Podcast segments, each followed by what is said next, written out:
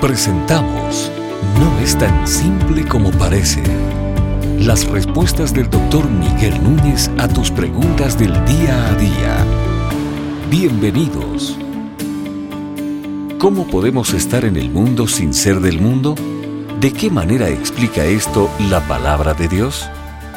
Bueno, literalmente Cristo nos dijo eso. Cristo oró por eso. En Juan 17 oró al Padre diciéndole que no te ruego que lo saques del mundo, sino que lo dejes ahí, que lo dejes en el mundo. Pero nos recordó que nosotros debemos estar en el mundo sin ser del mundo. Claro que tenemos que estar en el mundo, porque ¿a dónde voy, voy a trabajar si, si no es del mundo? El que está en una iglesia trabajando pudiera decir, bueno, que yo trabajo dentro del reino de Dios. Bueno, puede ser en cierta manera, pero como quiera vas a tener que ir al mundo, porque es en el mundo donde tú pones tus hijos en el colegio, es en el mundo donde tú pagas agua, luz, teléfono, es en el mundo donde desarrolla una serie de, de actividades, es en el mundo donde tú llevas a cabo tus vacaciones y demás.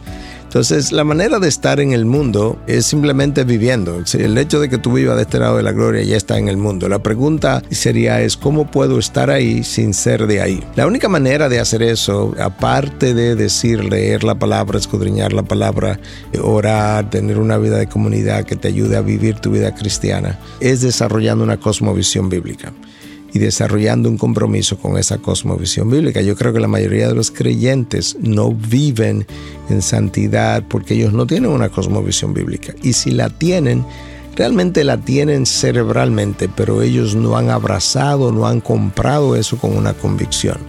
Cuando tú vives con una cosmovisión bíblica, verdaderamente bíblica, donde la orientación de tu vida es vertical y no horizontal, donde a lo que tú llamas éxito no es a lo que el mundo llama éxito, sino que tú ves el éxito como el ser fiel a Dios, como el ser obediente a su palabra, como tener una vida interior y una vida de familia organizada, y no lo que el mundo llama éxito, que es números, mejores salarios, promoción, el trabajo y todo lo demás. Entonces, cuando tú tienes claro esas definiciones, esos valores, lo que son valores del reino de los cielos versus valores del mundo, tú vas a poder estar en el mundo sin ser del mundo. En el mundo ya está. Si vives aquí, vives en el mundo. La pregunta es cómo estar ahí sin contaminarme. Y la única manera de hacer eso es continuamente una vez más, revisando tu vida, debe examinar tu vida, debe examinar tu caminar a la luz de la palabra de Dios. Debe tener también una exposición a los medios de gracia que implica predicación de la palabra, enseñanza de la palabra, estudio propio de la palabra, amigos cristianos con quien tú conversa, porque en ese ir y venir con el pueblo de Dios también ellos contribuyen a tu santificación. La mejor manera entonces es estando en el mundo, pero al mismo tiempo teniendo una estrecha relación con Dios y con la comunidad de Dios que te permite crecer en santidad para que tu santidad te ayude a tener un pensamiento que no sea fácilmente arrastrado por las cosas del mundo. Filipenses 4.8 claramente nos llama a meditar en todo lo que es tiene virtud, donde Pablo nos dice en todo lo que es verdadero, todo lo que es bueno, todo lo que es amable, si algo es digno de virtud, en esto meditar. Entonces una de las maneras de no contaminarme en el mundo es justamente aplicando Filipenses 4.8.